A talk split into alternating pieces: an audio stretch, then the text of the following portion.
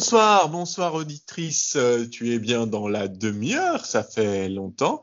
Euh, et nous, euh, ben nous, après une saison plus ou moins en pointillé, on se, on se retrouve et on reste surtout à l'antenne cet été sur Radio Campus Paris pour une série d'émissions spéciales. Alors combien y en aura-t-il? Ça se trouve, ce sera une série de une, peut-être une série de plusieurs, on ne sait pas. Mais en tout en cas, tout cas, je suis revenu. Ben oui, et voilà, j'allais dire, et avec un revenant qui est, euh, qui est Jérémy. Bonsoir Jérémy. Bonsoir Pitou. Non mais je voulais pas te laisser les rênes de l'émission trop longtemps, tu commences à faire n'importe quoi, donc euh, voilà. C'est vrai, c'est vrai, c'est vrai. Euh, donc voilà, tu, bah justement, tu reviens donc pour ces, ces émissions d'été qui ont pour particularité, alors on délaisse un petit peu les sujets chiants et les revues de presse pour le moment, parce qu'il se passe rien en fait. Qu'est-ce qui se passe dans notre pays en ce moment? Donc, Non, ça quasiment rien, rien quasiment rien. Voilà rien du tout. Euh, on salue d'ailleurs notre nouveau gouvernement. Euh, mais du coup, oui, on va faire une série euh, d'entretiens. Et donc, le premier ce soir, bah, Jérémy, c'est toi qui l'as conduit. Donc, je vais te laisser en parler et présenter rapidement. Oui, tout à fait. Donc j'ai interviewé Romaric Godin, qui est euh, journaliste euh, à Mediapart, en partie en charge de, des questions économiques, euh, qui a commis un ouvrage en 2019 qui s'appelle La guerre sociale en France, très intéressant. alors bon, bah, vous allez entendre l'interview tout de suite. Ce qui s'est passé, c'est que moi j'ai pris beaucoup de plaisir à jouer le journaliste de BFM et à poser des questions à la con. Et puis par ailleurs, après quoi, on s'est rendu compte qu'on a parlé de beaucoup de choses, mais pas tellement du cœur du livre. Euh, au sens où on est resté. Euh, du coup, ça fait journaliste BFM, effectivement. Quoi. Exactement, c'est pour ça, c'est parfait. Non, on a parlé beaucoup de, de, de beaucoup de choses, mais c'est vrai que le, le cœur, à savoir le, le, cas français et pourquoi, quelles sont les conséquences économiques et l'éventuelle dérive autoritaire des, des gouvernements euh, sur les dernières années, euh, on est passé un peu à côté. Mais c'est pas plus mal parce que comme ça, ça permettra aux auditeurs qui s'intéressent au bouquin d'aller l'acheter et de le lire.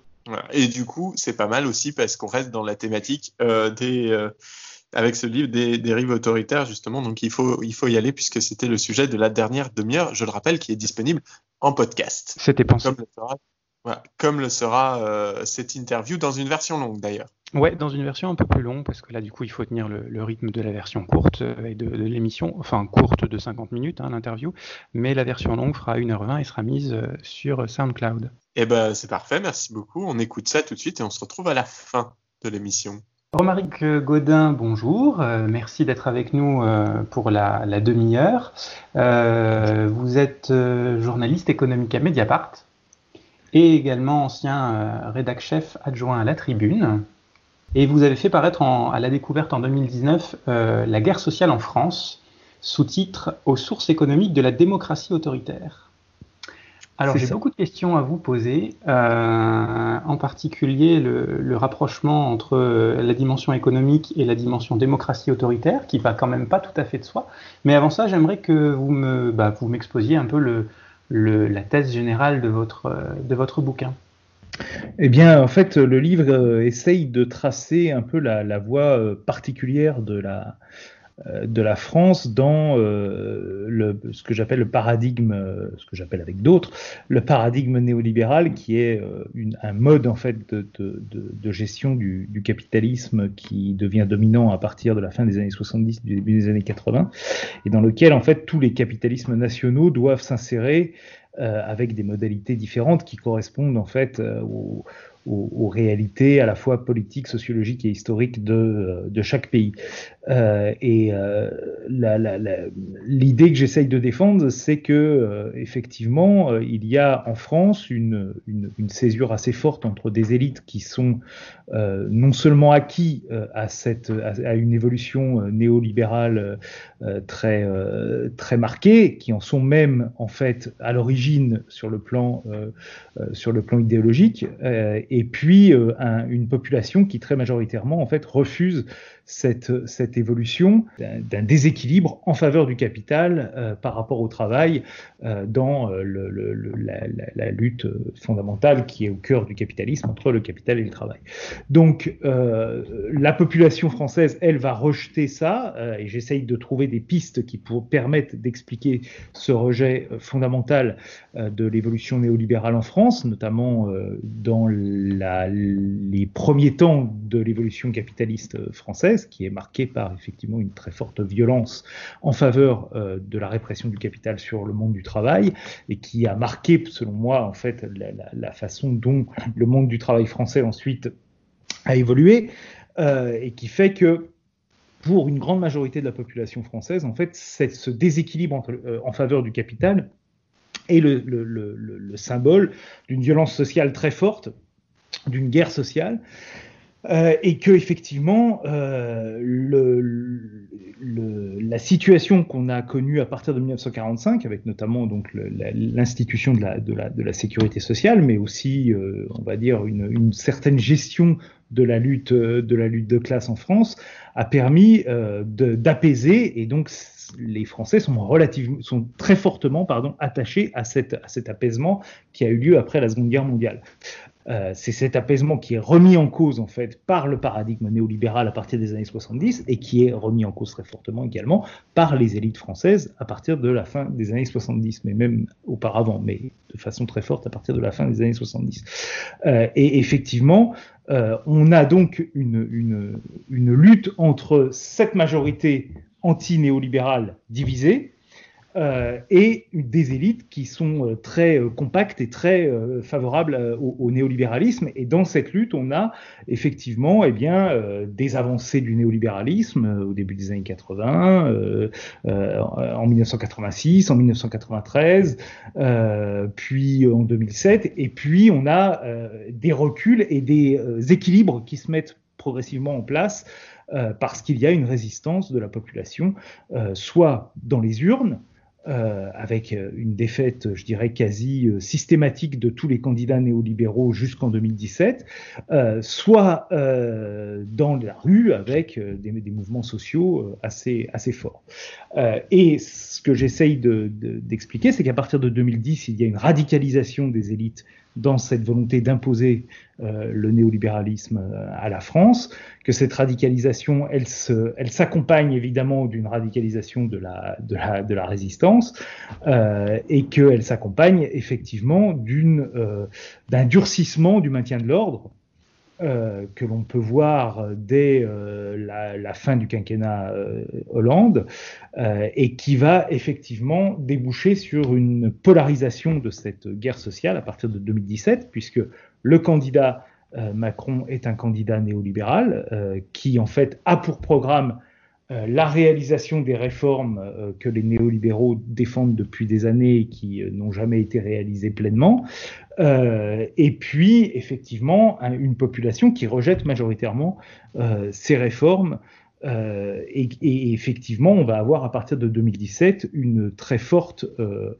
euh, polarisation et donc une, exacerbation de cette guerre sociale qui débouche sur eh bien, la seule façon de faire passer ces réformes, effectivement, c'est d'avoir recours à un, durcissement autoritaire qui, se, qui se perçoit par plusieurs, plusieurs éléments, hein, qui est notamment des intimidations vis-à-vis -vis, de l'opposition, des intimidations vis-à-vis de la presse, des intimidations vis-à-vis des manifestants, des lois répressives contre les manifestations, un usage de la force par les forces de l'ordre qui euh, effectivement est, d'une grande violence, mais qui est aussi le reflet euh, de euh, la politique. C'est la politique euh, qui, donne, qui dit aux forces de l'ordre d'être d'avoir ce recours euh, à, ce type de recours à la force. Hein. Les, forces de l'ordre, euh, par principe, ce sont des gens qui obéissent. Donc euh, voilà, s'ils se lâchent, c'est qu'on les laisse se lâcher d'une certaine façon. Donc il faut, il faut aussi avoir cette, cette idée en tête. Donc ça, c'est quelque chose qu'on a évidemment beaucoup vu à partir du mouvement des Gilets jaunes euh, et qui s'est accompagné là encore d'une polarisation sociale avec des élites qui se sont particulièrement concentrées sur enfin, euh, je dirais, qui se sont même comment dire, réfugiés derrière cette protection des forces de l'ordre et derrière un discours de, mépris du reste, du reste du peuple, et puis un, peuple qui de plus en plus, enfin un peuple au sens, une population générale, qui de plus en plus s'est senti en décalage avec, avec la politique menée. Et ça, je dirais, on est encore aujourd'hui au milieu de, de l'année 2020 en plein dans cette, dans cette, dans cette contradiction. Le résultat des élections municipales l'a montré, euh, la nomination du nouveau Premier ministre le montre nouveau. Enfin voilà, on est, dans, ce décalage plus complet qui est le produit en fait aussi d'une histoire française particulière euh, que, les élites ne, ne, parviennent pas en fait à, comprendre parce que eux sont enfermés effectivement dans cette idéologie néolibérale.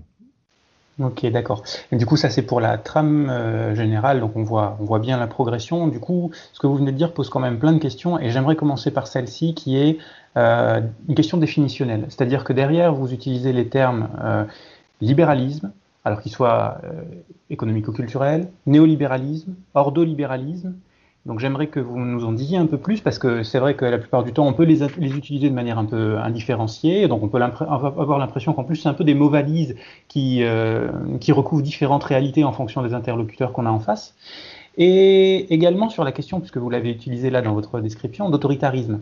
Parce que vous dites à un moment dans le bouquin quand même, oui je parle d'autoritarisme, enfin c'est pas un totalitarisme, et du coup c'est une manière aussi d'éviter une caricature de votre discours, j'aimerais que vous donniez votre propre acception du terme.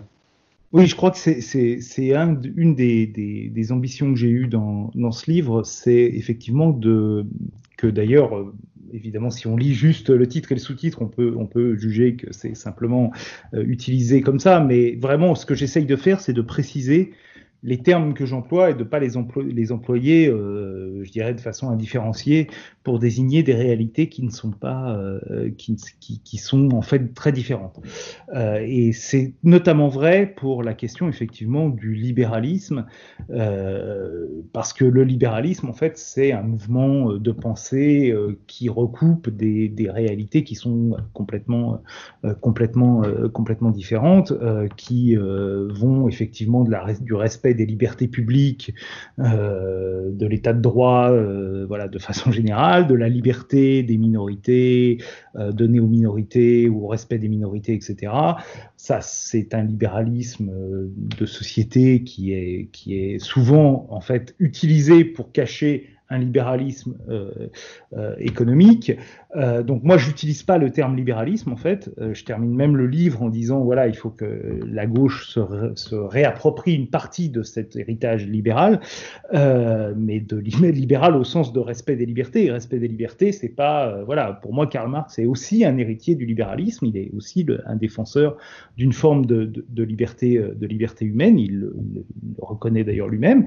et c'est pas un gros mot de, le dire, mais ça, ça c'est une autre réalité que le libéralisme euh, économique euh, pur. Et dans le libéralisme économique pur, il y a en fait des tas de nuances, parce que euh, on a des libéralismes qui sont complètement, euh, qui sont complètement théoriques et, et, qui en fait ne, ré, ne, enfin, ne correspondent à rien d'humain, on va dire. Donc bon, là, c'est voilà, hein, le libéralisme des classiques ou des néoclassiques, où tous les agents sont des agents purement rationnels qui euh, font des, des, des, des, rapports coût-bénéfice euh, constants. Bon, euh, ça, c'est des choses qui n'existent pas, mais c'est aussi un courant de pensée, un courant de pensée économique. voilà. Moi, en fait, j'ai j'ai longtemps refusé d'utiliser le terme néolibéralisme parce que je pensais qu'effectivement c'était un terme trop vague, euh, qui était, euh, qui correspondait à rien de, de réel. Euh, et puis en fait, progressivement, ce concept est devenu un concept extrêmement utile, euh, mais à, à, condition de savoir bien l'utiliser. Alors moi, comment je l'utilise? Je l'utilise en fait comme un, un comme je l'ai dit, un paradigme du capitalisme. Hein. C'est-à-dire que dans l'histoire du capitalisme, en fait, il n'y a pas un capitalisme euh, global qui fonctionne toujours de la même façon. Il y a des mécanismes qui sont toujours les mêmes, euh, mais les réalités, elles, changent. C'est-à-dire qu'il y a des pressions à un moment du monde du travail qui font que le libéralisme manchesterien, celui des années 1820-1840, au bout d'un moment n'est plus n'est plus tenable parce que en réalité ils ont plus personne pour travailler, sinon à force de faire mourir les gens, ça ne fonctionne pas, ou de les tenir en esclavage, ça ça fonctionne pas. Donc il y a une y a, ce libéralisme là, il va être obligé d'évoluer vers une autre forme de libéralisme plus redistributeur, voilà. donc en fait le capitalisme évolue en permanence et a des modes, des modes généraux en fait de fonctionnement. Dans les années, euh, entre les années 1932, 33 et les années 1973, 14, 15, on a eu euh, un, capitalisme qui fonctionnait sur la base de la redistribution. Pourquoi? Parce qu'en fait, les, les, marchés étant, euh, étant arrivés à maturité dans les années, euh, euh, dans les, dans les, au début du XXe siècle, il fallait trouver de nouveaux marchés. Et ces nouveaux marchés, on les a trouvés à l'intérieur de la société, en fait, en développant la consommation de masse. Mais pour développer la consommation de masse, il fallait bien que les gens aient de l'argent pour acheter les, produits de consommation. Donc, il fallait de la redistribution. Et en fait, cette redistribution, elle venait en fait favoriser la production et les profits euh, des entreprises. Et donc ça, c'est euh, ce que euh, moi j'appelle le paradigme keynésiano-fordiste, hein, c'est-à-dire keynésien, c'est-à-dire que effectivement cette redistribution passe aussi par euh, les, les, structures de l'État notamment, euh, passe par une, une, politique qui est centrée sur la demande et fordiste parce qu'en fait les entreprises comprennent qu'à un moment elles ont intérêt en fait à, à, à moduler la part de, de, de, de, le partage des richesses pour pouvoir justement gagner ces, ces marchés. Donc ça c'est excusez-moi mais du coup dans les termes que vous utilisez tout à l'heure c'est sur dans la tension entre capital et travail on est dans un paradigme où c'est plutôt en faveur du travail. Donc la dimension redistributive est plutôt en faveur du travail. Exactement. C'est-à-dire que là, en réalité, si vous êtes sur une, sur une, euh, une politique où vous euh, redistribuez trop en faveur du capital et pas assez en faveur du travail, en fait, l'investissement que vous allez utiliser euh, à partir de vos profits ne vont pas trouver de débouchés parce qu'il n'y aura pas de marché, tout bêtement. Donc, pour avoir ces marchés, en fait, on est obligé, en fait, de redistribuer à ce moment-là. Et on était obligé de redistribuer puisqu'on part, en fait, dans les années 1930, après la crise de 29 et, et évidemment après la Seconde Guerre mondiale, à des niveaux de, de, de, de, richesse et d'inégalité qui sont extrêmement élevés. Donc effectivement, on le sait, hein, euh, ce sont les, gens les plus euh, modestes qui consomment le plus. Lorsque vous leur donnez un peu plus d'argent, cet argent-là, ils le consomment, ils ne l'épargnent pas. Donc à partir de ce moment-là, si vous vouliez favoriser la consommation, il fallait que vous favorisiez en fait euh, la redistribution du, travail en, fa en, faveur des plus, euh, des plus pauvres. Et c'est pour ça que vous avez eu dans les années euh, des années, de la fin des années 40 au milieu des années 70, une forte baisse des inégalités une forte augmentation euh, euh, du niveau de vie, de la consommation, euh, qui s'est accompagnée d'une augmentation de la redistribution par l'impôt et par les salaires. Voilà. Donc ça, c'est le paradigme. Alors après, dans chacun chaque pays a choisi en fait sa voie propre pour le paradigme. Certains pays ont été plus étatistes que d'autres. Bizarrement, par exemple, aujourd'hui on l'a un peu ignoré, mais le, Royaume-Uni a eu une voie dans ce paradigme qui était très étatiste, par exemple, beaucoup plus que la France. Euh, L'Allemagne, beaucoup moins que la France, et évidemment beaucoup moins encore que le, Royaume-Uni. Mais voilà, chacun avait son propre mode de réalisation dans son économie propre de ce grand euh, paradigme euh, dans lequel évoluait le, capitalisme. Et ce qui est intéressant, c'est de voir que le libéralisme, à ce moment-là, n'a pas la même fonction, n'a pas la même, euh, la même réalité euh, que dans le paradigme suivant, celui donc que j'ai appelé néolibéral. typiquement, je cite une, une, une, remarque qui a été faite à propos du gaullisme. Voilà, un historien qui a appelé à l'époque la France de De Gaulle le paradis néolibéral. Pourquoi? Parce que effectivement, la politique de De Gaulle à ce moment-là est une politique qui va plutôt en faveur d'une libéralisation de l'économie. Et cette libéralisation en fait de l'économie, elle se fait néanmoins dans le paradigme keynésien. Donc, de notre point de vue, à nous qui sommes à la fin du paradigme néolibéral, euh, la France gaulienne représente une sorte de paradis redistributif. Mais à l'époque, en réalité, au regard des autres économies, euh, si on la comparait à l'époque à l'Italie ou au Royaume-Uni, c'était une économie libérale. Donc c'est pour ça qu'il faut toujours réfléchir en fait à ces concepts en termes historiques et en termes relatifs. C'est extrêmement, euh, extrêmement important. Alors, et vous voyez aussi toute la souplesse, je dirais, du concept de libéralisme qui n'a pas vraiment d'existence de, propre euh, en, termes économiques. Alors ensuite, ce, paradigme keynésien euh, fordiste, il, a, il, est entré en crise dans les années 70 euh, parce que bah, les profits étaient sous pression du fait de la redistribution, soit par l'impôt, soit par les salaires, et qu'à partir de ce moment-là, il y a eu une forme d'évolution culturelle et d'évolution des pratiques qui ont amené effectivement à favoriser cette fois le capital par rapport au travail pour pouvoir augmenter les profits. Le, développement des marchés intérieurs était, euh, était arrivé à maturité. Tout le monde, pour être simple, avait une voiture, un téléphone et, euh, euh, un, frigo. Donc, on pouvait pas, on racheter pour les, pour les remplacer, mais on pouvait pas avoir 25 frigos et 48 voitures. Donc, à partir de ce moment-là, il fallait trouver une autre façon d'augmenter les profits. Et donc cette autre façon, c'est là où le capitalisme a modifié en fait son, euh, son mode de fonctionnement. Et, et, effectivement, on a trouvé euh, le fait de faire une redistribution à l'envers en baissant les impôts, euh, enfin baissant les impôts, pardon, redistributifs, euh, et en favorisant, en remplaçant en fait ces impôts progressifs par des impôts proportionnels. Je ne sais pas si, vous, si les deux notions sont, sont communes, mais bon voilà. Hein, en gros, les impôts, les impôts sont devenus moins payés par les riches et plus par les pauvres, voilà, tout bêtement. Euh, et on a favorisé la baisse des impôts sur le, sur le capital. On a favorisé plutôt la modération salariale, ce qui correspond en fait à une baisse relative de la part du travail dans la redistribution de la valeur ajoutée. Donc on a en fait rééquilibré euh, ça. Et ça, ça a pris effectivement plusieurs formes euh, de plusieurs politiques. Ça a pris aussi une forme très concrète qui est celle de la mondialisation, c'est-à-dire qu'on a fait jouer en fait la concurrence entre les États et entre la valeur du travail pour pouvoir effectivement produire moins cher d'une part et d'autre part euh, pouvoir euh, euh, jouer sur la faire pression sur le sur les sur le, la valeur du travail dans les États euh, dans les États euh, avancés. Donc il y avait il y avait cette, cette, cette, ce jeu de la concurrence. Donc globalement, moi, je, résume en fait ce moment néolibéral hein, du capitalisme par euh, une volonté de marchandiser le plus possible la société. C'est-à-dire que bah, les marchés traditionnels, c'est-à-dire ceux qui sont les marchés géographiques, et puis les marchés au sein de la société, c'est-à-dire le développement de, produits qui peuvent être vendus par les classes inférieures ou, basses, sont, euh, sont arrivés à maturité. Et donc, on essaye de marchandiser tout ce qui peut être marchandisé. Et à commencer effectivement par le travail,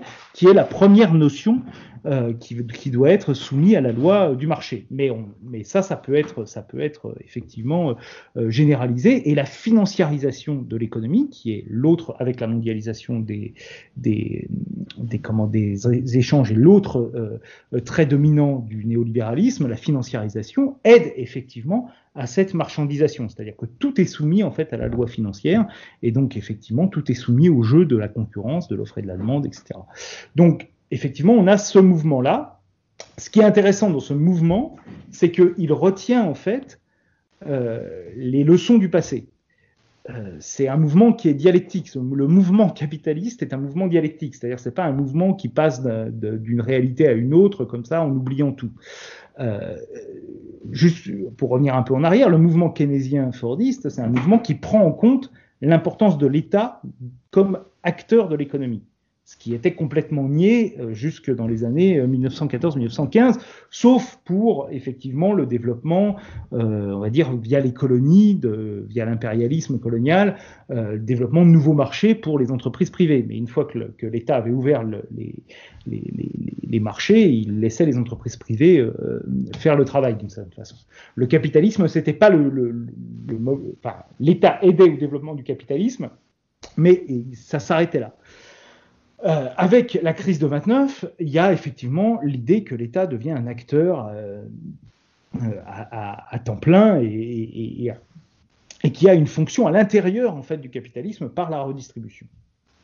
Avec le néolibéralisme, l'État joue toujours un rôle important, et c'est là où c'est euh, important de le comprendre, c'est que l'État ne disparaît pas, il n'y a pas de retrait de l'État, il y a simplement un État qui va en fait aider à cette marchandisation de la société qui va aider à, ce rééquilibrage en fait en faveur du capital. L'État devient en fait un agent euh, du capital, euh, mais voilà, ça devient en fait un acteur qui joue un rôle économique en faveur du capital. Et vous voyez le mouvement dialectique entre un État qui simplement jouait euh, un rôle secondaire à la fin du 19e siècle, est devenu un acteur à temps plein de la redistribution dans euh, le mouvement keynésien-fordiste et qui, dans le mouvement néolibéral, euh, joue un rôle, euh, je dirais, qui, dans l'opposition capital-travail, en fait, est en faveur du capital. Donc ça, c'est intéressant parce que ça correspond, en fait, et c'est pour ça que le terme néolibéral,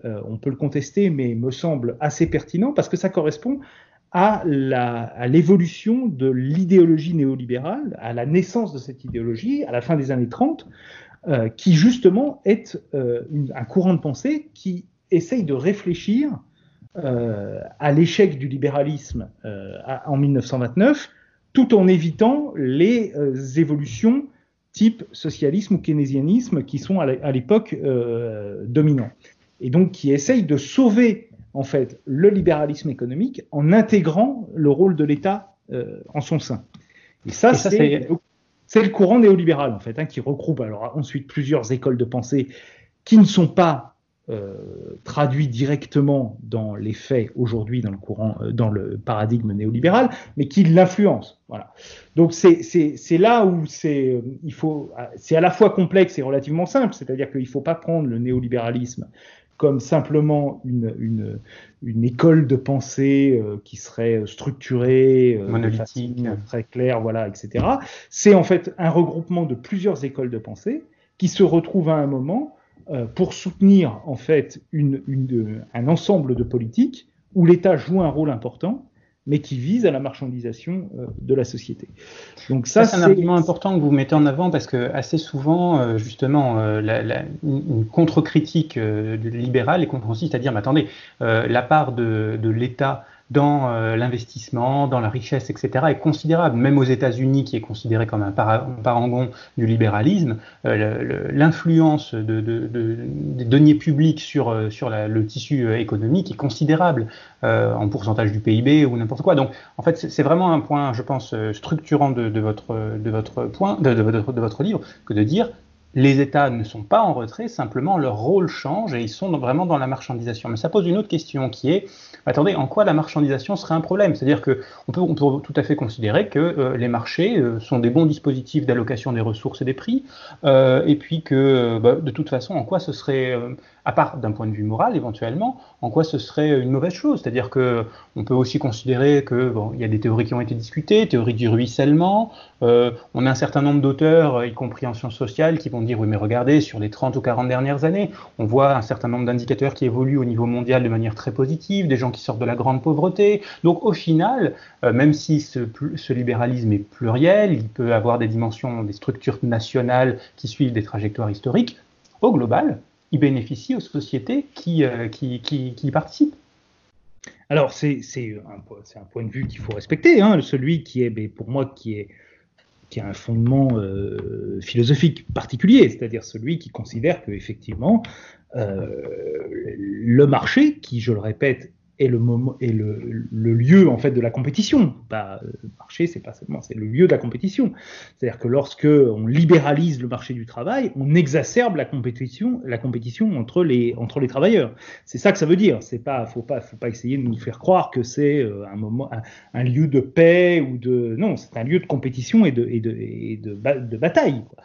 Donc c'est la maximisation des possibles, non? C'est la meilleure oui. allocation possible. C'est la maximisation oui, des possibles. Comme on peut considérer que c'est que c'est comme ça. Alors alors après, il y a les faits aussi. Il faut pas non plus raconter n'importe quoi. Euh, Aujourd'hui même, euh, les, euh, sauf vraiment les les, les, les, gens les plus, les plus extrêmes de ce point de vue, aujourd'hui, on, sait quand même que le marché, il est jamais en réalité parfait.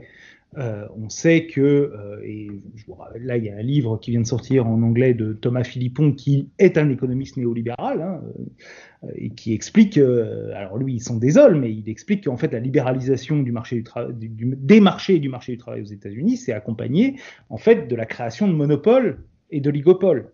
Pourquoi? Parce qu'en fait il y a un pouvoir de marché Donc là, Joseph Stiglitz euh, a, beaucoup écrit là-dessus, c'est que souvent, en fait, alors encore une fois, après ces gens-là disent, bah oui, il faut lutter contre le pouvoir de marché, sauf qu'en en fait, on se rend compte que en luttant contre le pouvoir de marché, en réalité, euh, on crée de nouveaux pouvoirs, euh, voilà. Et donc, à un moment, il faut se poser la question. Si le marché ne fonctionne que par des systèmes de pouvoir de marché, puisque c'est une compétition, c'est une guerre, et que en fait il n'y a pas d'égalité euh, parfaite à ce niveau-là, puisqu'en fait, vous, partez, vous arrivez sur le marché avec des, euh, avec des, des, des, des éléments de, de, départ qui sont pas les mêmes selon que vous venez des classes populaires, des classes, euh, des classes supérieures, si vous avez un capital, euh, si vous avez hérité d'un capital, si vous n'avez rien du tout, euh, si vous avez été dans une, dans une, si vous avez eu une bonne éducation, si vous n'en avez pas, bon, bref.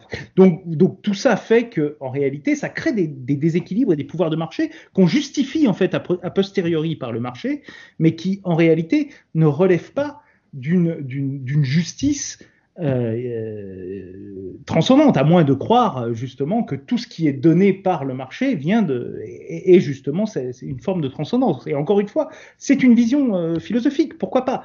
Moi, je pense que ça ne, ça ne se passe pas comme ça. Je pense qu'il y a toujours des pouvoirs de marché et qu'à partir de ce moment-là, il y a la question de savoir si puisqu'il y a toujours des pouvoirs à l'intérieur du marché, est-ce qu'on doit laisser la compétition créer ses pouvoirs ou est-ce qu'on doit, à un moment, à partir du moment où on considère qu'on doit être dans une démocratie, créer un pouvoir démocratique qui se substitue à ce pouvoir euh, euh, d'oligopole ou, de, monopole.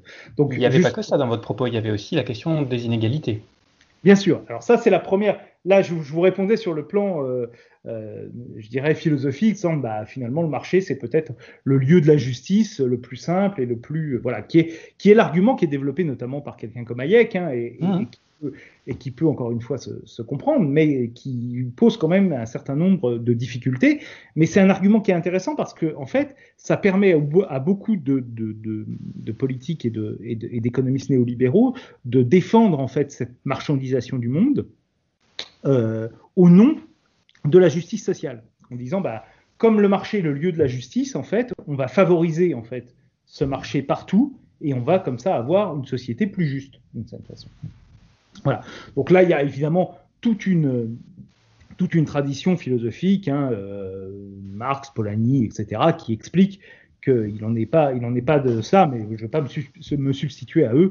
Mais, mais, mais euh, bon, c'est un conflit politique de ce point de vue qui est assez politique et philosophique qui est assez intéressant. Bref, l'autre fait, c'est que en réalité, ce qu'on voit, c'est que euh, cette libéralisation, parce que précisément il y a ces pouvoirs de marché, elle, elle s'est accompagnée d'une augmentation des inégalités. Et vous, avez dit, euh, effectivement, la mondialisation a permis euh, le développement de, nombreux pays qui sont sortis de la pauvreté absolue, etc.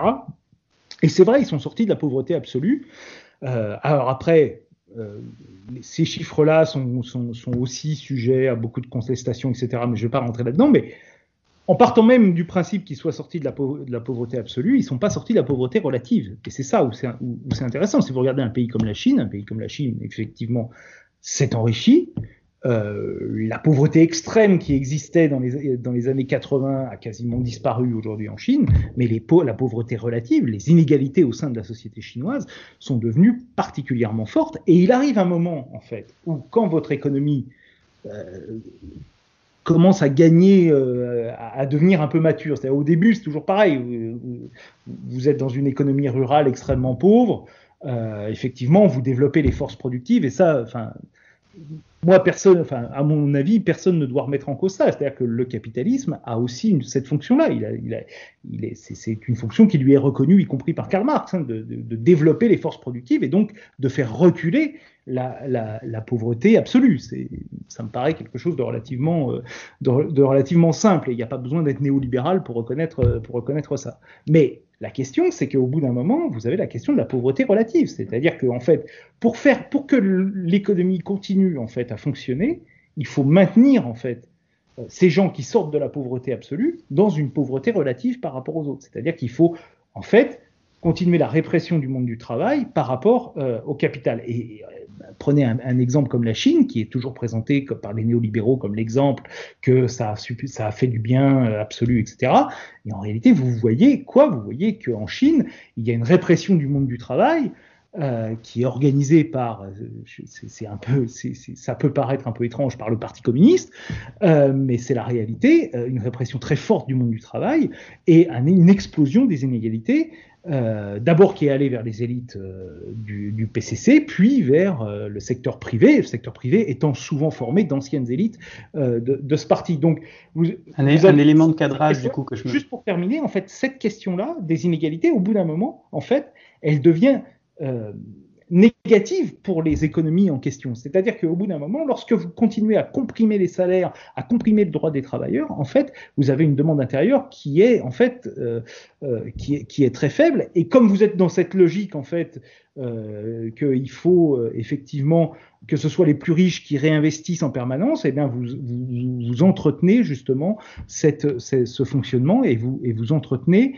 euh, le fait que bah, votre économie va ralentir parce que les inégalités sont extrêmement fortes. Ça, maintenant, c'est quand même, un phénomène que l'on a plutôt bien, constaté et sur lequel les, économistes un peu raisonnables réfléchissent de façon, de façon très forte. Y compris le FMI y compris le FMI. Alors, Par exemple, qui n'est pas connu pour être particulièrement. Après, après c'est sûr que euh, bon voilà, hein, il y, y, a des intérêts qui jouent euh, et c'est compliqué. Mais le fait que le FMI, même de façon très euh, euh très détournée, même en contradiction d'ailleurs avec ce qu'il propose. à chaque fois qu'il a à intervenir, je pense récemment en Argentine, etc., même en contradiction avec ses actes, il est obligé de reconnaître que en fait euh, cette politique n'est pas bonne. Et vous évoquiez la, la, politique, la théorie du ruissellement. Euh, si j'ai cinq minutes, je peux, je peux quand même dire un mot là-dessus parce que c'est une des structures de, du néolibéralisme. Hein. Comme je vous ai expliqué, le néolibéralisme essaye de faire passer la bascule en faveur du capital et donc explique que d'une certaine façon la redistribution des richesses en faveur des, des, plus pauvres est, est négative. En fait, hein, c'est que cet argent est perdu en fait. Et donc ce qu'il faut, c'est effectivement abaisser euh, les, euh, les taxes progressives pour donner plus d'argent aux riches qui, eux, ont la capacité en fait à, à investir et donc à développer euh, les forces productives et derrière l'accumulation de capital qui favorisera l'emploi, etc.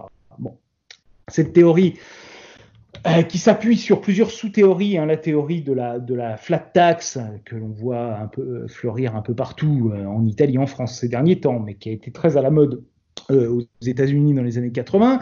la théorie de, dite de la courbe de l'affaire, c'est-à-dire si vous augmentez trop le taux, enfin le trop d'impôt tue l'impôt, vous connaissez, voilà. et donc, si trop d'impôt tue l'impôt, à ce moment-là, il faut moins d'impôts pour avoir plus d'impôts. Voilà. Bon, c'est la deuxième partie qui est un peu, euh, qui est un peu, qui est un peu contestable. Euh, et, et, donc toutes ces sous-théories qui vont se développer, la des théories plus, plus subtiles, hein, euh, qui ont été mises en, avant notamment par Emmanuel Macron pendant la campagne de 2017, qui disait, ben voilà, euh, la France, euh, la France souffre de l'ISF parce que on empêche les, les riches d'investir, etc. Bon, tout ça globalement, en fait, ça n'a jamais été prouvé. Euh, et même c'est l'inverse qui a été prouvé en réalité. C'est que, en fait, euh, si vous voulez, c'est une conception très. Euh, c'est une des forces du néolibéralisme. C'est la conception que, en fait, la macroéconomie ne serait que le reflet des comportements individuels, soit des entreprises, soit des ménages et que effectivement, moi, euh, si je veux investir quelque part, bah, il faut que j'ai un peu accumulé d'épargne parce que je peux pas créer d'argent, quoi. Je, voilà, je l'invente pas, euh, et que donc effectivement, il faudrait avoir cette épargne qui circule et que seuls les riches qui ont cette capacité d'épargne peuvent faire circuler cette épargne. En réalité, qu'est-ce qui s'est passé? C'est que euh, bah, on voit pas de lien d'abord entre euh, la baisse de l'imposition sur les riches et l'augmentation de l'investissement. On voit même un lien contraire parce que je parle d'investissement productif, c'est-à-dire d'investissement qui crée des emplois euh, euh, durables. En fait, ce qu'on voit, c'est que souvent les riches... Pas dans la finance. Voilà, ils vont, ils vont dans la finance. Et comme la financiarisation, c'est à, accompagner cette politique, eh bien effectivement, on a une finance qui devient totalement autonome, euh, qui crée sa propre valeur, qui maintenant, depuis 2008, est soutenue, euh, subventionnée par les banques centrales. Et donc, effectivement, on a cette perte de revenus en fait pour l'économie réelle d'une certaine façon. Et c'est euh, toujours le, la réalité sur laquelle les néolibéraux butent aujourd'hui, c'est de nous expliquer que voilà, euh, euh, il faut cette théorie du ruissellement, sauf que en fait, euh, je dirais, l'eau que l'on a fait évaporer des classes populaires vers les riches ne retombe pas sur les classes populaires parce qu'en fait, elle est retenue dans les nuages de la finance. Alors attendez, du coup, ça, ça, veut dire que vous êtes en train de me dire, Romary, que la lutte des classes existe toujours Oui, fou, ça paraît une évidence absolue. C'est-à-dire qu'elle n'a jamais, elle n'a jamais. Euh, en fait, la lutte des classes, elle est consubstantielle au capitalisme. C'est-à-dire que dans le capitalisme, effectivement, vous avez cette, euh, cette contradiction de base qui est qu'il faut augmenter le profit et que pour augmenter le profit, ben, il faut euh, jouer sur la valeur du travail. Donc, vous, il y a plusieurs façons de jouer sur la valeur du travail. Et encore une fois, la période, euh, la, la, période keynésienne euh, a pu laisser entendre que la lutte des classes était, euh, était euh, je dirais, euh, sous. jouait plus parce qu'il y avait cette redistribution. Mais ce qu'on oublie très souvent, c'est qu'en fait, la lutte des classes, elle n'a jamais été aussi forte que, dans, que pendant les Trente Glorieuses. Mai 68, c'est pendant les Trente Glorieuses. Et ça jouait, euh, la lutte des classes jouait à ce moment-là, se déplaçait à ce moment-là à un autre endroit, qui était no notamment sur la question de la consommation de masse euh, et de l'aliénation au travail, donc sur des éléments peut-être moins économiques qu'aujourd'hui, mais enfin, elle, jouait quand même. Euh, et puis par ailleurs, on peut jouer sur la productivité. Voilà, il y a, il y y a il y a plusieurs façons en fait, il y a plusieurs modalités de cette lutte de classe. Et les modalités de cette lutte de classe correspondent précisément euh, aux modalités du capitalisme, d'une certaine façon. Donc, si vous voulez, vous avez effectivement des moments où le discours qui consiste à dire qu'on peut euh, faire l'économie de la lutte de classe euh, peut être compris parce que précisément cette lutte de classe va prendre une autre forme que celle qu'elle prend aujourd'hui. Mais depuis le paradigme, avec le paradigme néolibéral, on est dans une, dans une nécessité pour le fonctionnement du capitalisme de ré, équilibrer le, jeu en faveur du capital. Et comme vous avez plus d'augmentation de la, productivité, parce qu'en fait l'innovation qui est, euh, qui est tant aujourd'hui ne crée pas en fait d'augmentation de la productivité comme ça avait pu être le cas dans les deux précédentes révolutions euh, industrielles. Comme vous n'avez plus cette capacité de, productivité, comme vous n'avez plus euh, le fait de pouvoir, euh, de pouvoir augmenter les, les, les, les marchés sur, dans les pays parce que les gens manquent de certains produits essentiels et qui vont y avoir accès, bah, vous n'avez qu'une solution qui est en fait de faire pression sur la valeur du travail. Euh, et cette pression, elle se fait encore une fois euh, par la précarisation, euh, par euh, la euh, compétition entre les travailleurs de différents pays et par la compétition entre les travailleurs à l'intérieur du pays, c'est-à-dire par la mondialisation et la libéralisation du marché du travail. Et donc ça, effectivement, c'est aujourd'hui une réalité qui est difficilement, à mon avis, niable. Bon, en même temps, moi j'écoute les leçons de, BFM et puis si vous voulez, moi j'ai retenu cette petite phrase de Margaret Thatcher qu'on aime beaucoup citer à la demi-heure, c'est There is no alternative. Euh, on pourrait avoir cette impression quand même que, ben oui, très bien, on peut contester cette vision actuelle, ce, ce, paradigme et son fonctionnement aujourd'hui. C'est quoi les alternatives, sachant que, euh, sachant qu'aujourd'hui, bah, un, pays qui irait seul sur une autre voie serait immédiatement pénalisé euh, dans, un modèle alternatif?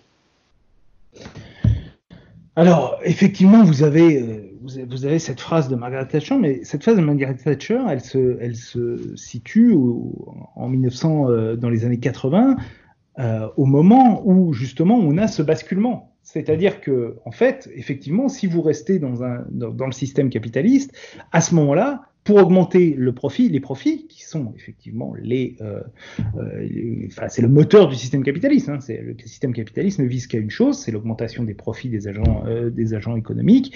Et donc effectivement là vous aviez d'une certaine façon une sorte de nécessité parce que le capitalisme fonctionnait comme ça. Mais aujourd'hui on est complètement on est dans une autre, dans une autre situation, c'est-à-dire que le capitalisme néolibéral est en crise depuis 2008. Euh, il a fait la preuve de son inefficience à plusieurs reprises, c'est-à-dire que si vous regardez par ses propres critères, que sont le taux de croissance, euh, la croissance de la productivité, vous voyez qu'en fait, ce capitalisme aujourd'hui est à bout de souffle. Euh, la croissance de la productivité, elle est quasiment à zéro partout, avec des plus ou des moins, mais enfin quand même, y compris, y compris en Chine donc dans, un, dans une économie qui serait une économie qui a encore beaucoup de beaucoup de, de, comment de, de, capacité de croissance. En réalité, euh, la productivité, elle est, elle est, elle est, elle est stagnante là-bas. Euh, et puis euh, le taux de croissance, euh, ça fait depuis depuis des, des, lustres et en particulier depuis 2008 qu'il ne, ne, ne, qu'il reste très faible. Donc on a un épuisement là, aujourd'hui. Donc, à partir de ce moment-là, la question, effectivement, à laquelle on peut réfléchir de façon euh, très différente, c'est qu'est-ce qu'on fait? Est-ce qu'on essaye de revenir à une situation, on rééquilibre en se disant, bah, le problème, c'est que le néolibéralisme a créé des inégalités et donc on va lutter contre ces inégalités et donc refaire la même chose qu'on avait fait dans les années 40, mais sachant que la situation dans les années 40 était complètement différente de la situation euh, aujourd'hui. Euh, Est-ce qu'on change véritablement de mode de, euh, cette fois-ci, non plus de paradigme, mais de mode euh, de production, c'est-à-dire qu'on sort progressivement euh, de, du capitalisme en sortant progressivement de l'obsession de, de, la de profit euh, est-ce que voilà après est-ce qu'on essaye de maintenir à tout prix le néolibéral, le capitalisme dans sa fonction néolibérale parce qu'on considère qu'il n'y a pas d'horizon euh, dépassable? Ça, c'est des questions qui, dans les années 80, se posaient pas, parce que dans les, années 80, vous, aviez effectivement euh, un taux de profit euh, qui baissait et on pouvait croire que ça allait, que, en rééquilibrant, on pouvait faire repartir le taux de profit à la hausse. Euh, vous n'aviez pas le changement climatique, euh, enfin vous l'aviez déjà, mais en tout cas pas dans, la, dans les dimensions que, que l'on vit aujourd'hui. Euh, vous aviez des, des, des, sociétés plutôt égalitaires et donc on pouvait considérer qu'on était allé trop loin. Donc c'est plus du tout la même situation aujourd'hui. C'est qu'aujourd'hui on a fait, on a fait le, le on, a fait l'expérience de ce que proposait Margaret Thatcher et on a vu ce que ça a donné. Donc aujourd'hui, la solution, le choix pour moi, c'est est-ce que il y a trois, comme je l'ai dit, il y a les trois choix. Est-ce qu'on continue dans cette, dans cette voie-là, sachant que la situation est quand même préoccupante? Est-ce qu'on essaye de recréer un nouveau, une nouvelle social-démocratie euh, redistributive? Ou est-ce qu'on change de mode de production? Ce sont les, trois, euh, les trois propositions qui, à mon avis, aujourd'hui, euh, méritent d'être discutées. C'était un peu l'objet de votre article dans Mediapart sur l'hégémonie politique du monde d'après, que vous avez coécrit avec Fabien Escalona, qu'on a d'ailleurs interrogé à la demi-heure, donc j'invite nos auditeurs à aller, le voir. J'aimerais quand même revenir sur ce que vous disiez, à savoir, euh, est-ce qu'il n'y a pas quand même un certain nombre de mécanismes macroéconomiques qui s'imposent à nous, et en particulier dans un contexte d'inflation très faible, qui est très favorable au terreau de, au moins au terreau théorique de l'ordolibéralisme allemand, qui se nourrit de ce, de ce mécanisme macroéconomique? Oui, mais si vous voulez, le, le l'inflation très faible, elle vient pas du ciel. Elle vient de choix qui ont été tous les, tout ce qui est économique est le produit de choix d'êtres humains.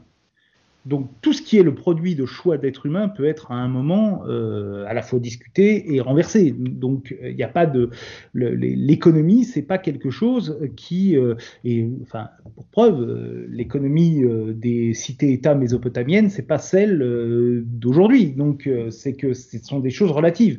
Donc l'inflation faible aujourd'hui c'est quoi? C'est le produit d'un excès d'épargne sur un excès de, de dépenses et cet excès d'épargne il vient de quoi Il vient de l'accumulation de richesses par des élites euh, qui euh, ne savent pas quoi faire de ces richesses. La réalité, vraie réalité, c'est que euh, aujourd'hui, on a des gens qui sont très très très riches et qui ne savent pas quoi faire de cet argent et qui donc vont le dépenser soit en gadgets inutiles et polluants, soit le placer. Ça, c'est une minorité, je dirais. Hein. C'est une petite part de ce qu'ils font, mais pour la, pour la plus grande part, ils l'envoient dans les paradis fiscaux, ils la font gérer par des, euh, euh, par des banquiers euh, et, des, et, des, gérants de fonds qui eux-mêmes ne savent pas trop quoi faire et qui donc sont prêts à, en fait, prêter à des États à taux négatif, tellement ils ne savent pas quoi faire de cet argent. Et les Alors, États qui, en, qui empruntent à taux négatif, eux-mêmes ne veulent pas dépenser d'argent. Donc Personne ne veut dépenser d'argent dans cette histoire, sauf évidemment les classes populaires qui ont des vrais besoins, Sauf effectivement, je dirais, même si j'aime pas euh, ce caractère un peu, un peu anthropomorphique, mais la nature entre guillemets qui a des besoins aussi, enfin disons notre environnement qui a des besoins, et cet argent-là, il va pas là. Donc, si vous voulez, si demain vous faites une politique redistributive, une politique d'investissement euh, environnementaux très agressifs, peut-être que vous aurez à nouveau une reprise de l'inflation. Et qu'à ce moment-là, il faudra, il faudra euh, agir euh, avec cette reprise de l'inflation, voir si elle est bonne, si elle est mauvaise, s'interroger sur voilà, mais bon, l'inflation faible, elle n'est pas issue d'une sorte de loi divine qui fait que maintenant l'inflation elle est faible comme on croyait d'ailleurs hein, dans les années 70 euh, qu'on croyait que l'inflation était forte et que ce serait toujours comme ça. Donc euh, on peut pas dire, on peut pas partir en fait de l'inflation faible. On peut partir de l'inflation faible en disant ben, pourquoi elle est faible et donc comment on fait pour changer? Et vous voyez qu'en fait c'est relativement euh, on arrive très vite en fait à des propositions politiques qui sont pas délirantes. Euh, voilà, investir aujourd'hui dans le climat massivement, euh, redistribuer de la richesse, parce que sinon vous avez la politique actuelle qui consiste à dire qu'il faut donner encore plus de capacité d'épargne aux plus riches, alors que les plus riches ont déjà de l'argent dont ils ne savent pas quoi faire. Donc vous allez leur donner encore plus d'argent dont ils ne sauront toujours pas quoi faire. Je vais jouer l'avocat du diable sur deux arguments sur cette question-là. C'est un argument qu'on entend très régulièrement, euh, même s'il est assez peu fondé statistiquement a priori. Si vous, vous faites davantage de redistribution, les riches vont quitter la France. Et puis bon, euh, les déclinologues nous le répètent assez, la France est en déclin depuis au moins 40 ans. Hein. le deuxième argument, ça consiste à dire jouer. attendez, je finis et je vous laisse la parole. Le deuxième argument, c'est jouer le peuple contre les élites ça a déjà été fait. Hein. je suis désolé, moi, c'est, euh, j'ai lu Zebsternel, c'est le germe du fascisme. Donc, euh, donc euh, la question de rejouer cette, carte-là, ça va nous emmener sur un territoire où les riches vont tous nous quitter, et par ailleurs, on va, va réintroduire des formes d'autoritarisme, parce qu'on sait très bien que la redistribution conduit naturellement vers le fascisme. D'accord. Alors, bon, sur la deuxième question, si vous voulez il y a quand même il y a quand même des éléments historiques qui montrent que la redistribution ne conduit pas nécessairement au fascisme. Hein. Les social-démocraties du Nord, euh, voilà. Bon, euh, on a quand même, on a quand même ces, ces éléments-là. Par ailleurs, euh, aujourd'hui, ce qui nous conduit au fascisme, euh, c'est plutôt la politique actuelle qu'une politique de redistribution. C'est-à-dire qu'on a quand même cet appauvrissement, cette paupérisation progressive d'une certaine couche de la société. Et euh, excusez-moi, mais ces gens-là ne votent pas naturellement pour Emmanuel Macron. Donc, euh, euh, celui, les premiers en fait à jouer les élites contre le peuple, ce sont les élites elles-mêmes.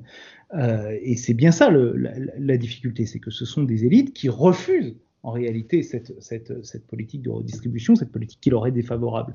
C'est parce que les élites passent leur temps à dire qu'il faut qu'elles payent moins d'impôts, donc qu'elles qu'elles contribuent encore moins au, bien commun. Après, la façon dont on répartit ça, est-ce qu'il faut faire un peu plus de ceci, un peu plus de cela, ça c'est autre chose. Euh, la question là, c'est euh, on doit payer moins d'impôts pour, pour avoir une économie plus efficace. Mais en faisant ça, effectivement, on se dresse entre d'un côté les fameux premiers de cordée qui vous tireraient et puis les autres. Euh, mais moi, je, je sais que ça peut être considéré comme de la, comme de la démagogie, mais peu importe. Euh, pendant le confinement, euh, on a vu que c'était pas les premiers de cordée qui nous, qui nous tiraient vers le haut, quoi. Donc, et, et la base d'un système productif, c'est que quoi qu'ils disent, capital sans travail, ça vaut rien. Donc il faut à un moment pouvoir, euh, ça, ne peut pas fonctionner que avec euh, le capital qui euh, effectivement déploierait ses bienfaits et puis le travail qui serait censé accepter cette loi-là. En fait, en fait non, parce qu'à ce moment-là, effectivement, on, atteint des niveaux d'exploitation qui sont en fait insoutenables pour les gens et de toute façon, ça leur revient ensuite comme un boomerang dans la figure. Donc d'une certaine façon, enfin je pense que le fait de dire nos élites commettent des erreurs, c'est aussi leur rendre un service, leur dire, bah, vous avez intérêt à un moment à vous poser la question euh, de savoir euh, si, euh, en continuant à, à couiner en permanence sur l'ISF ou le niveau des cotisations, vous ne jouez pas contre vous d'une certaine façon. Mais, plus, se retrancher derrière le fait, ah bah oui, mais si on nous attaque si on nous attaque, c'est du fascisme, bah à ce moment-là, ça veut dire qu'ils sont capables de faire n'importe quoi et il faut pas les contester, il faut pas contester leur choix parce que ce serait du fascisme. Enfin, c'est un argument d'autorité qui, à mon avis, n'a aucune, enfin, ne mérite même pas d'être discuté. Je le ah, dis ça un peu ironiquement, mais malgré tout, Emmanuel Macron, c'est ce qu'il fait hein, quand il oppose euh, l'écologie humaniste versus l'écologie qui serait punitive parce que l'extrême gauche. On, mais, on, retombe quand même sur ces modalités rhétoriques. Mais, mais, parce qu'en fait, ils vont utiliser ça, ils utilisent ça, c'est leur dernier argument. C'est l'argument ne, ne nous contestez pas par pitié. Nous savons, vous ne savez pas. Nous sommes la vérité, vous êtes l'erreur, parce que vous êtes la foule. Hein, je, rappelle cette, distinction qui est faite par Adolphe Thiers entre euh, la foule et le peuple, hein, euh, la ville multitude et euh, le peuple qui, lui, est sage parce qu'il écoute ses élites. et encore une fois, moi, je suis pas du tout dans le truc où toutes les élites sont... voilà, mais à un moment, quand les élites font des erreurs, il faut leur dire qu'ils font des erreurs. Et, c'est aussi la fonction de la démocratie. Normalement, c'est la fonction de la démocratie.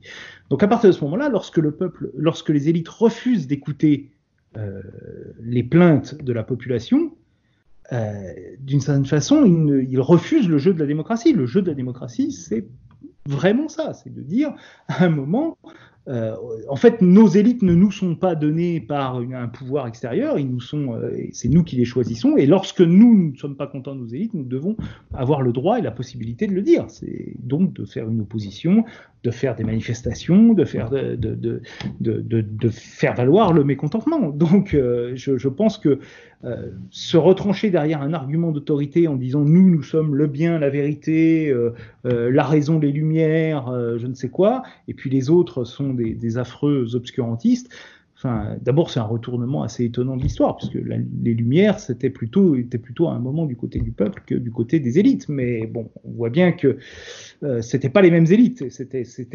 précisément les élites qui sont aujourd'hui au pouvoir qui défendaient à l'époque euh, euh, qui, cette, vision-là. Donc bon, voilà, ça c'est une autre vision historique, mais ça me semble vraiment un argument d'autorité qui, euh, qui mérite pas d'être, discuté à partir du moment où on accepte le jeu, démocratique. Ça, c'était la deuxième partie de votre question. Il y avait la première partie sur euh, les riches vont partir, le déclin de la France, etc. Bon, bah, les riches partent. Euh,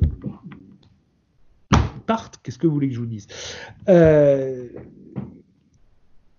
la, la, vraie question, c'est est-ce que l'économie française a une capacité à se développer ou pas? Si l'économie française a une capacité à se développer, si, si nos riches partent, d'autres riches arriveront. D'ailleurs, et d'ailleurs c'est ce qui s'est passé en fait de façon assez amusante dans les années 2000-2010, où effectivement on a eu beaucoup de sorties de capitaux de, gens riches français qui voulaient pas payer l'impôt parce que voilà, et on a eu plein d'investissements étrangers. Euh, la France a toujours été dans les trois premiers, contrairement à ce que raconte d'ailleurs euh, notre, gouvernement aujourd'hui, enfin notre président, puisqu'il n'y a plus de gouvernement, mais notre président euh, en fait, la France a toujours été, y compris lorsque on était au, fond du trou économique, etc., a toujours été très attractive pour les, pour les investissements étrangers, parce qu'en fait, la décision d'investissement, elle se fait sur plusieurs critères. Elle va se faire euh, sur la capacité, euh, enfin le marché euh, du pays en question. Est-ce que c'est un marché qui a une capacité à absorber les produits? Est-ce que c'est un marché où je vais trouver de la main d'œuvre qualifiée, productive? Est-ce que c'est un marché où je vais avoir un certain nombre de services, de transport, de santé, voilà, d'éducation? Et, effectivement, à ce petit jeu-là, la France est toujours en réalité dans les premiers. Il n'y a pas que le coût du travail et l'impôt qui décide, d'un investissement. C'est beaucoup trop. C'est une vision qui est complètement caricaturale, euh, parce qu'à ce moment-là, tout le monde irait investir au Niger. Bon, euh, ça, c'est, ridicule. Donc, euh, il y, a, une espèce de caricature de la chose.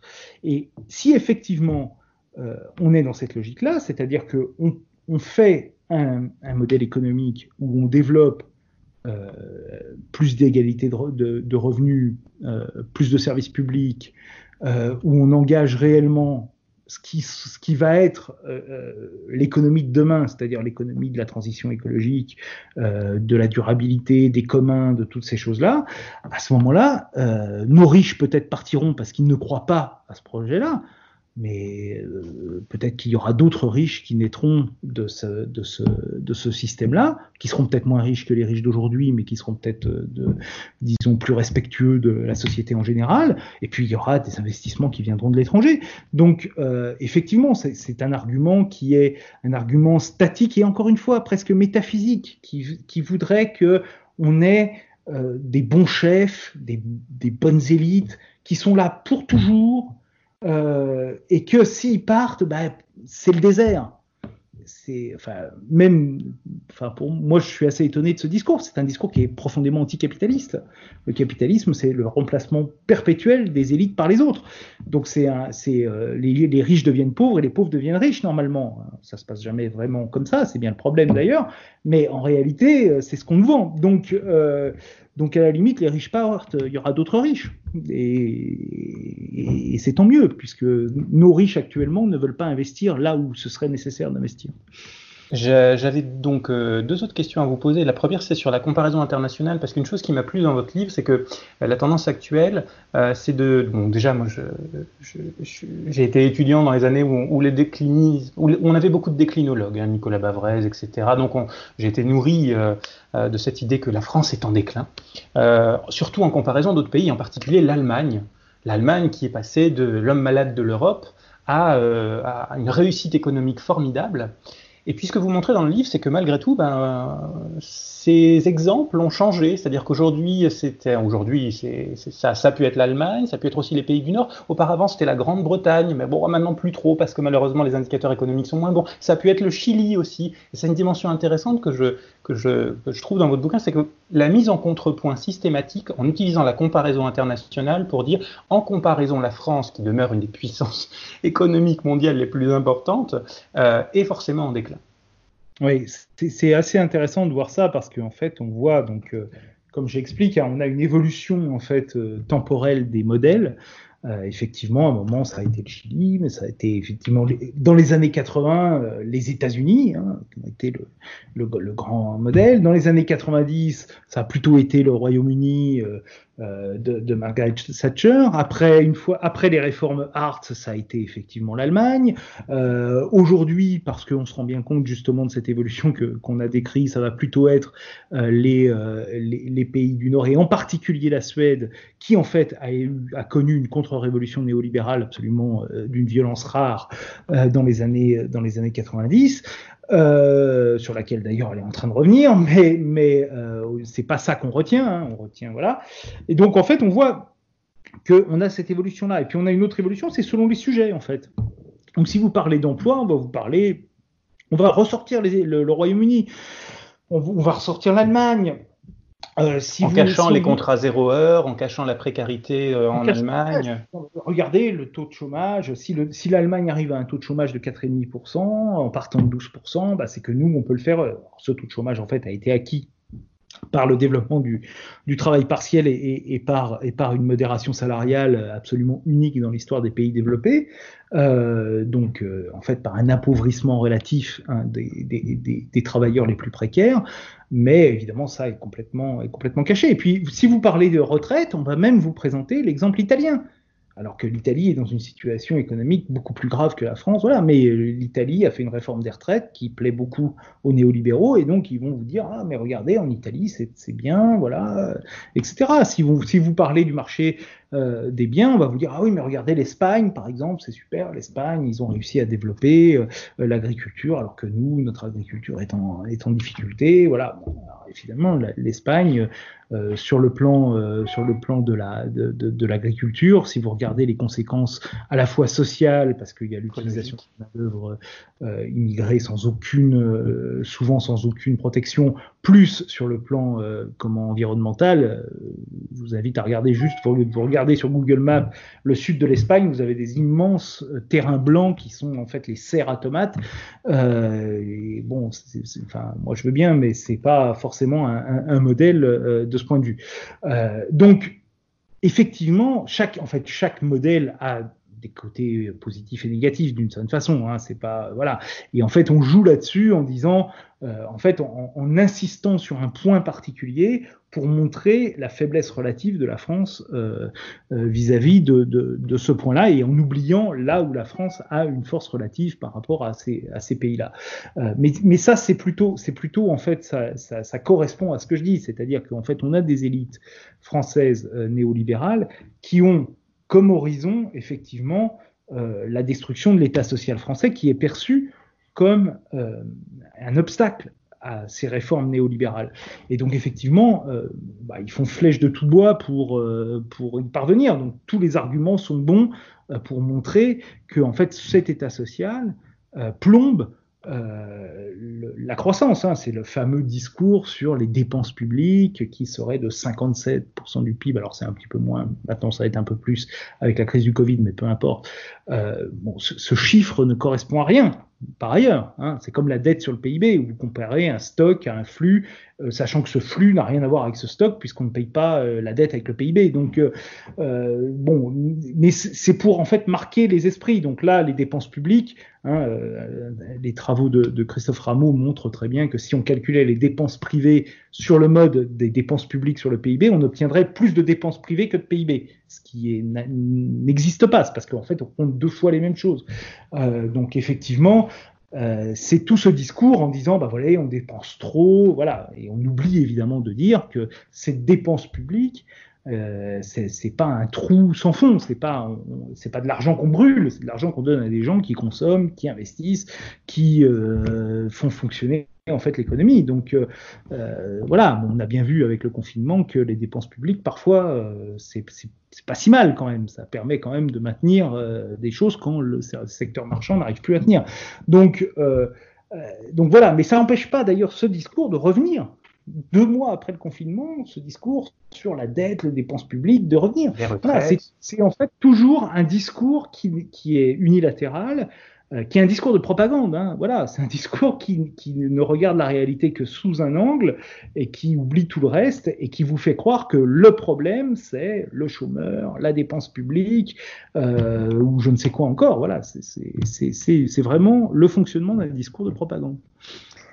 Et dernière question, euh, mais plutôt sur les, les, les, modèles en fait. Euh, Emmanuel Macron a essayé d'imposer, on n'a pas trop discuté d'ailleurs de, de, de, la spécificité d'Emmanuel Macron en France, mais bon, bah, j'invite nos auditeurs à aller voir le, le, livre, du coup ils auront encore plein de choses à apprendre.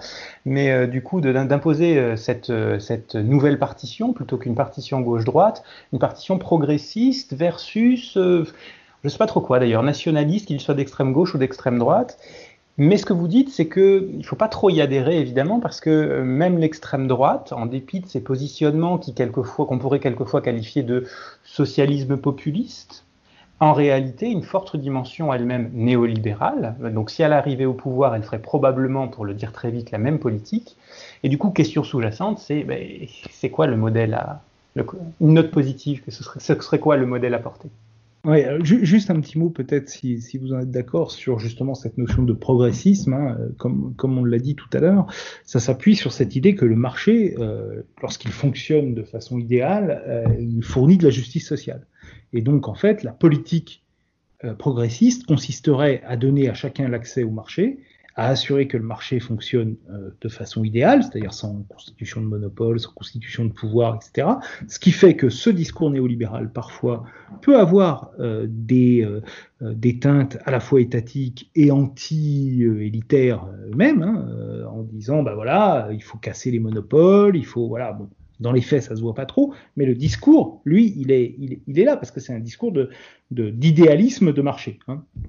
Donc, euh, ce, ce, progressisme, c'est un idéalisme de marché qui est censé remplacer. Qui se présente comme un pragmatisme quand même, qui se présente comme la réalité.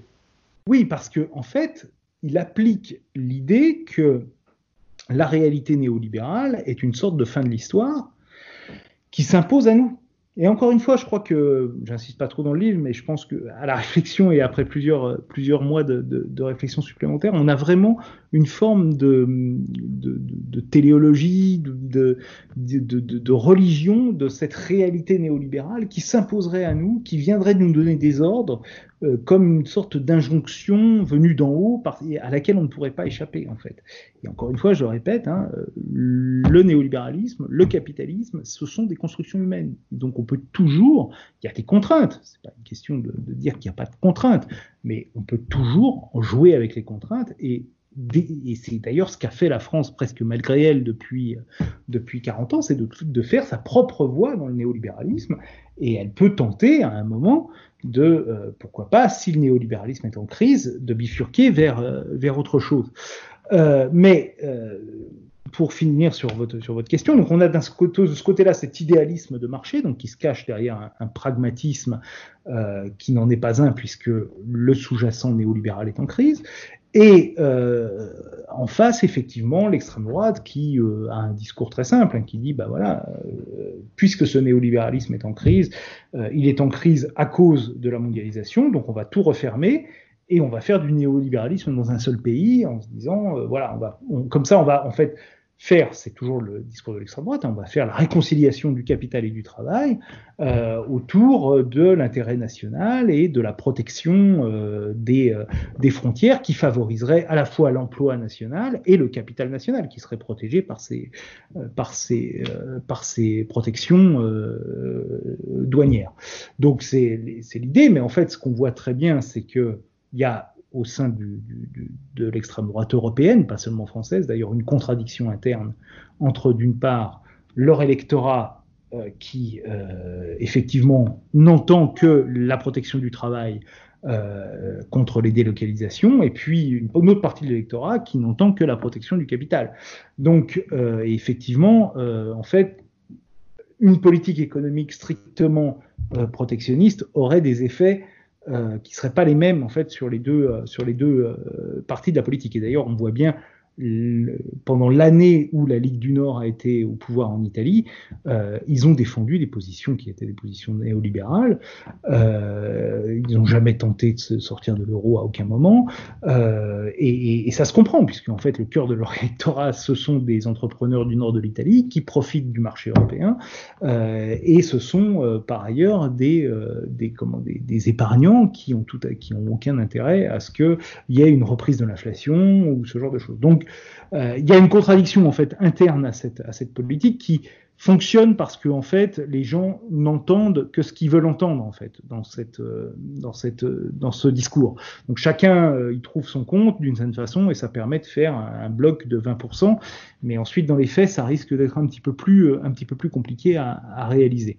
Alors est-ce qu'il y a une alternative par ailleurs? Bah moi j'ai la faiblesse de, croire que oui. Alors une alternative ça veut pas dire qu'on a un monde clé en main qu'on donne aux gens et on dit bah regardez c'est comme ça qu'il faut faire et vous allez voir ça va euh, on peut peut pas basculer du jour au lendemain dans un autre système et dans dans une autre logique. Mais je crois qu'on a des moyens politiques aujourd'hui euh, de mettre en place une autre, une autre logique, ne serait-ce que parce que effectivement, comme je l'ai dit au départ, la crise du néolibéralisme entraîne en fait deux crises, une crise écologique d'une part, qui est le fruit de ce néolibéralisme, il faut quand même le rappeler, parce que même si effectivement tout le capitalisme, toute la, position capitaliste depuis longtemps a favorisé ce réchauffement climatique, l'emballement du réchauffement climatique est quand même lié à l'emballement euh, à la fuite en avant néolibérale et notamment, je pense, à la, surcapacité chinoise qui s'est développée en 2008, à partir de 2008, pour continuer à faire fonctionner en fait le système économique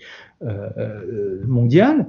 Euh, donc, euh, la, la, vraie question, c'est qu'aujourd'hui, si on doit continuer comme avant, euh, être réaliste, comme nous disent les, les, les, partisans du président de la République, eh bien, ça veut dire qu'il faut continuer cette fuite en avant. Il n'y a pas d'autre solution.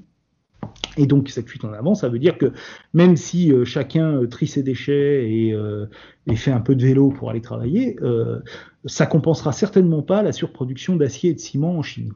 Donc on a un vrai, on a, là un vrai, un vrai défi qui va s'imposer en fait à nous, parce que c'est une question de survie au bout d'un moment.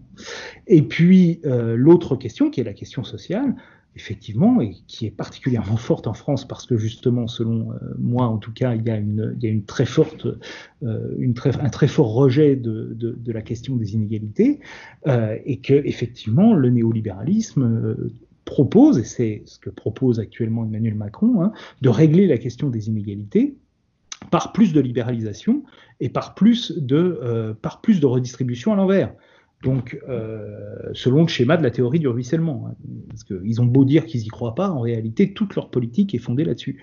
Donc, effectivement, euh, ça, on peut attendre longtemps, et ça, on le sait, ça, ne marche pas. Donc, on a deux, euh, deux, deux, éléments très concrets sur lesquels on peut, s'appuyer pour dire, bah, essayons de changer de système. Alors, la, transition écologique, on sait qu'on a besoin euh, d'investissement massif, non seulement en fait pour verdir l'économie, mais je dirais pour aller plus loin, c'est-à-dire pour avoir besoin à un moment de moins, de moins produire.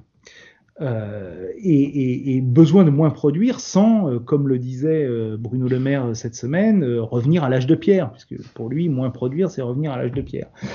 or, la, réalité, c'est que s'il y a 200 ans, on avait effectivement besoin de beaucoup produire, parce qu'on partait d'une situation où on avait des forces productives qui étaient très faibles, aujourd'hui, le développement des forces productives, il est quand même très élevé. Et donc peut-être que effectivement, cette baisse euh, tendancielle de la productivité du capitalisme, ça veut nous dire, c'est un message qu'il nous envoie en disant ben, peut-être qu'on n'a plus besoin de cette course permanente au profit et qu'on peut se contenter de ce qu'on a. Voilà. Et qu'on peut vivre bien avec les forces productives qu'on a. Ça ne veut pas dire qu'on arrête totalement de produire des choses. Ça veut dire qu'on arrête de courir en fait en permanence après euh, le, profit. Et donc on, on, on est obligé en permanence de produire plus juste pour la seule raison de produire plus de profit. On peut produire plus si c'est pour de bonnes raisons, et ces bonnes raisons doivent être, doivent être définies.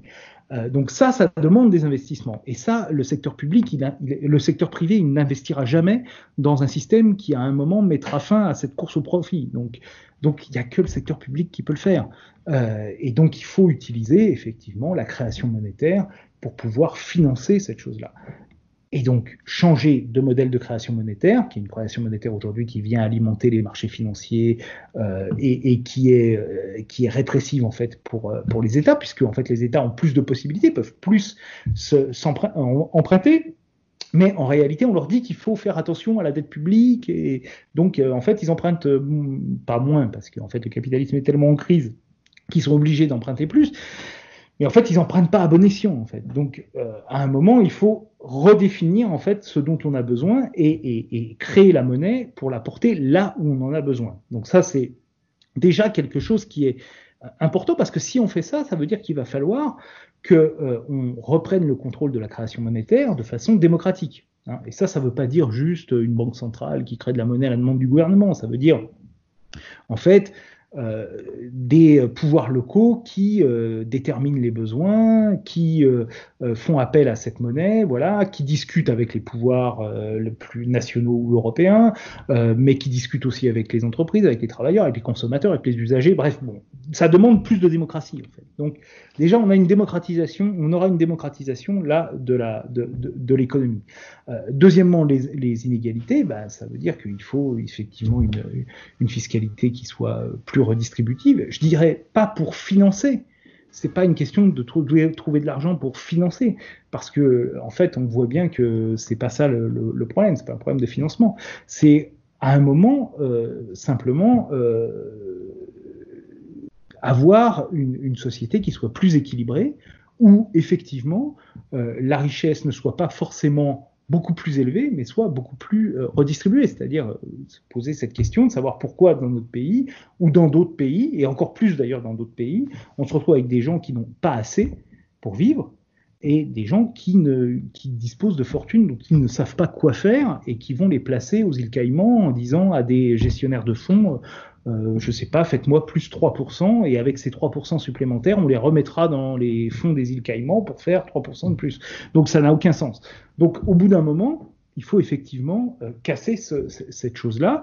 Euh, et tout ça, effectivement, suppose une redéfinition complète euh, de ce qu'est l'entreprise, une redéfinition complète des, des objectifs de, l'écologie et de l'économie, pardon. Et vous voyez que progressivement, en fait, on arrive à un système où on change complètement de logique. Mais euh, ce que je veux dire, c'est que, en fait, d'une certaine façon, je dirais, on n'a pratiquement pas le choix. C'est-à-dire, comment continuer cette fuite en avant avec un capitalisme qui ne, en fait, ne remplit plus le rôle qu'il remplissait avant, peut-être parce que simplement euh, son rôle est terminé, enfin qu'il est plus capable de le faire, euh, en se disant si si il va être capable, il faut simplement encore plus de liberté euh, d'entreprendre, encore plus d'argent pour les riches, etc. Et, à un moment utiliser cette crise-là pour se dire ben, nous on va proposer d'autres d'autres d'autres choses qui vont qui vont en fait répondre aux besoins de la société et pas répondre uniquement euh, euh, à, une sorte d'abstraction qui serait la recherche continuelle euh, du profit. Et vous voyez bien que, et ce sera là-dessus que je termine, je suis désolé d'être un peu long, mais vous voyez bien que quand même le, confinement nous envoie quelques messages. Nous envoie le message, un, qu'on est dans un système économique qui, s'il s'arrête deux mois, est menacé d'effondrement complet. Donc c'est pas un bon système économique. normalement, on devrait pouvoir continuer à, vivre euh, normalement euh, en arrêtant tout pendant deux mois. À un moment, ça devrait nous, poser question. Et deuxièmement, on a été capable de l'arrêter, quand même. On a été capable à un moment de dire, pour des priorités qui ne sont pas des priorités euh, économiques, eh ben, on arrête un certain nombre de fonctionnements, on arrête en fait l'économie marchande pendant deux mois et on, on, on remplace en fait les revenus de l'économie marchande par euh, des revenus euh, publics qui sont adossés à quelque chose, qui sont adossés en fait au fonctionnement de la nation, au fonctionnement de la nation ou de l'Europe, si on veut, puisque ça a été fait. Euh, moi, je, ne sais pas une question de nationalisme, mais au fonctionnement, au fonctionnement de la collectivité d'une certaine façon. Donc, si on n'avait pas fait ça, en réalité, la collectivité se serait effondrée, et, et donc se serait effondrée sanitairement, économiquement et sans doute socialement.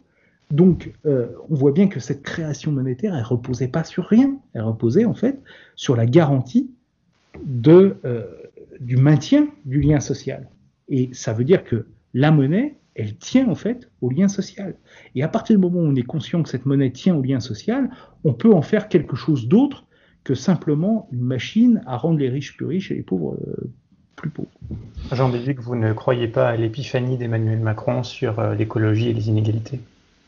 Non, bah écoutez, de toute façon, euh, les, politiques qui ont été euh, euh, qui ont été mis en place avant même le, remaniement et, le discours, etc., sont des politiques non seulement de continuité par rapport à avant le confinement, mais ce sont des politiques d'accélération même. Et vous voyez bien qu'il y a quand même quelque chose qui doit nous interpeller. C'est-à-dire que dans les propositions de la Convention citoyenne pour le climat, il y avait une taxe sur les dividendes de 4%. Alors on peut juger que c'est pas assez, que c'est trop, que bon voilà. Euh, cette taxe sur les dividendes, elle venait pas de nulle part. Elle s'inscrivait dans le projet de transition écologique, c'est-à-dire qu'elle prenait acte du fait que lorsque l'on verse des dividendes, c'est qu'on considère que en fait on a assez investi et qu'on a trop d'argent, et que en retour on voyait qu'il n'y avait pas assez d'investissement vert. Donc il fallait que on utilise cet argent pour venir euh, le donner à l'État qui ferait avec les financements euh, verts. Donc ça prenait quand même, euh, ça prenait conscience des limites de cette politique qui consiste à dire que c'est le secteur privé qui va gérer tous les problèmes parce qu'il y a cette espèce de génie intrinsèque du capitalisme qui est euh, qui est capable de tout dépasser et de voilà.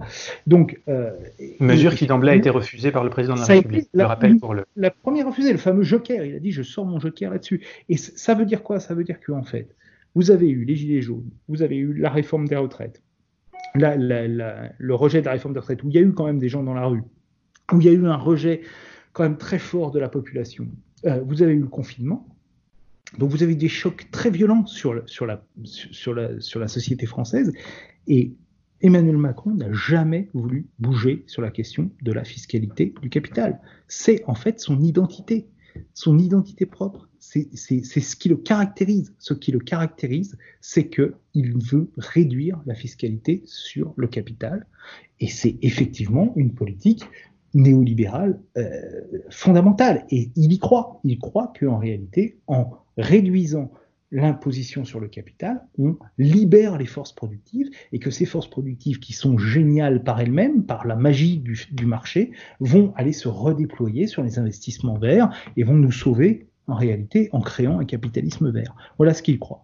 Donc on a le droit d'y croire. Moi, je, pas, mais moi, j'en doute en tout cas très très fortement parce que si ça avait été le cas, ça aurait été déjà le cas depuis longtemps et on aurait vu dans des pays avec des fiscalités très favorables, euh, on aurait vu déjà euh, les, effets de cette de cette politique. Or, c'est pas du tout ça ce qui fonctionne aujourd'hui. Le, le capitalisme, il fonctionne avec un moteur qui est le moteur chinois, qui est pas précisément un moteur vert.